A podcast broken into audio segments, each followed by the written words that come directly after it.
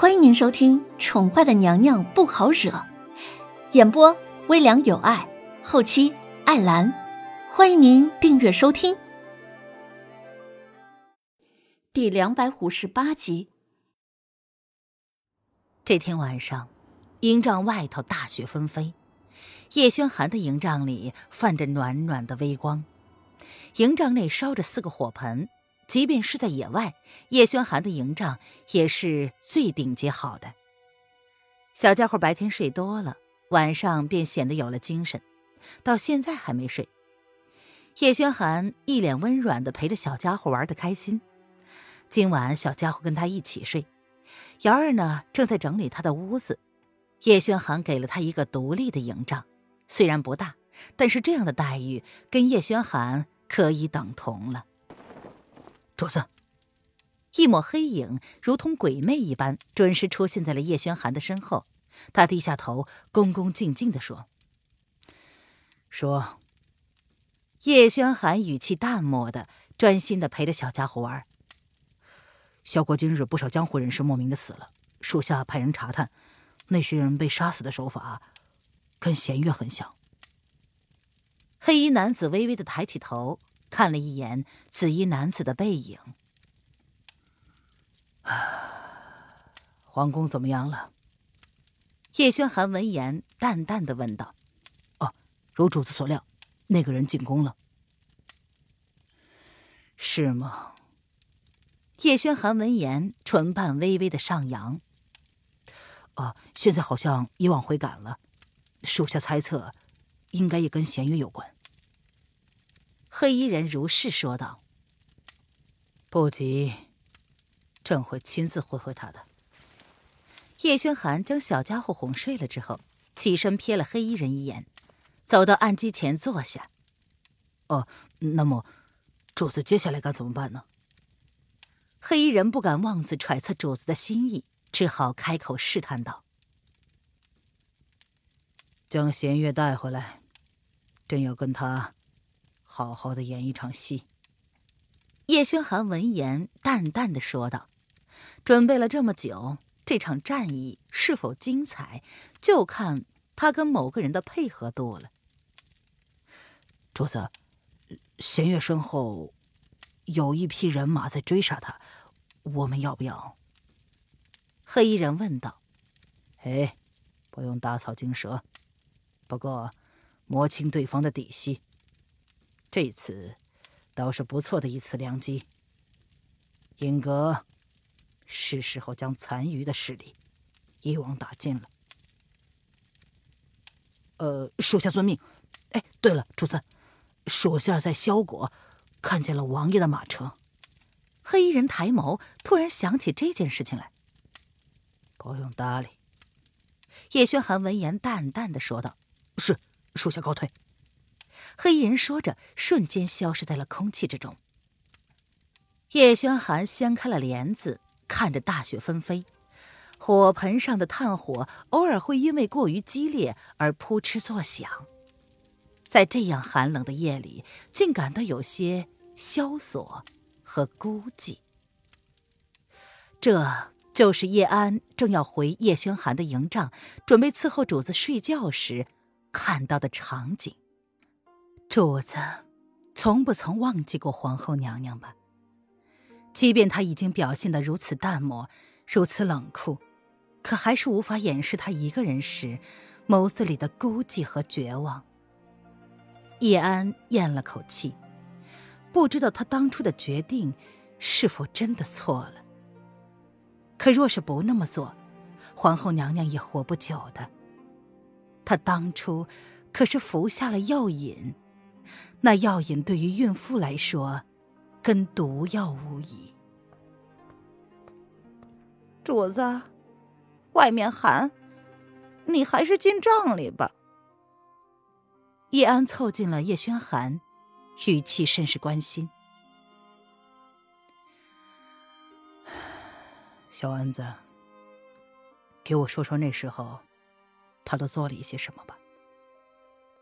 叶轩寒双手负后，抚眸微微的瞥了一眼叶安，随即便将视线又落回飘飘的白雪之上，他的语气虽然淡漠，却并没有拒绝叶安的关心。叶安闻言，怔怔的看了男子半晌，才喃喃的开口道：“主子，娘娘她是真的很爱你。主子每次血骨发作，娘娘知道你不想让她看见，但是。”却日日守在影阁不远处，陪着主子度过每一个发作的夜晚。奴才有时候劝他回宫，他听而不闻。奴才只好陪他站一个晚上。娘娘每次都趁主子不在的时候，给主子写下那两本兵书。奴才想问为什么，却是问不出口。娘娘说：“主子性子倔强，跟他一样。嗯，即便他，主子也不会轻易寻短的。”叶轩寒笑了，小野猫啊，如此了解他。他在灵儿的衣物上留下了一行字：“不准赴死。”不许忘了我。他真真是，一切都算计好的。同一时间，萧国无名小镇上大雪纷飞，一个女子被围堵在一群黑衣人之中。这些人来势汹汹，似乎大有达不到目的誓不罢休的地步。你们都是什么人？弦月从腰间掏出了软剑。看来他的行踪终究是暴露了。这半个多月来，他日日受人追杀，这些人恐怕就是冲着赏金来的。来要你命的人上！不等说完，一群人便拔剑而上，丝毫没有江湖道义可言。随着江湖上风声渐起，所有跟此女子接触过的人都死于非命之后，悬赏金越来越高，越来越多的人冲着女子而来。原本只是打算将她绑走，如今大家却只想杀了这个女人。哼，不自量力！女子微微的勾住唇角，她早已经不是昔日的弦月，即便这些人都一起上，她也依然能够全身而退。然而还未等他动手，不知何处飞来的毒镖，不过转瞬，这些人一阵凄喊，还来不及回头，便死于了非命。弦月震惊，往后退了一步。他朝四周探看。弦月戒备的看了一眼倒在地上的那些人，全部都是一招毙命。这种命中率，他绝不敢轻敌。姑娘，请跟我们走一趟。黑暗之中带着些许的微光，一个悬疑男子远远的走了过来。明明隔着那么远。弦月却能清楚的听到男子的声音，仿佛就在耳边说一样，十分的谦和有礼。阁下是什么人？弦月这一次倒是并非敷衍的疑问，他不知道自己是不是此人的对手。此人的内功是他的数倍，即便他身手再好，也是讨不得便宜的。有人托我将你带回他的面前。而且是毫发无损的。或许我想，姑娘应该知道是什么人才是。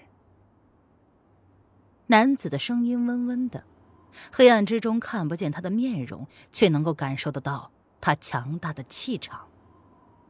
弦月微微一愣，唯一能够想到的人只有一个。他还没有放弃吗？现在。他最该担心的，应该是他的子民吧。哼，姑娘看来已经猜到了。既然如此，那就跟在下走吧。天这么冷，我们应该早点找个落脚的地方才是。男子见状，温温的笑着，似乎感觉很有趣的样子。他都有些想不透了。尊上让他来带走这个女人，难道真的只是因为对方给了高价？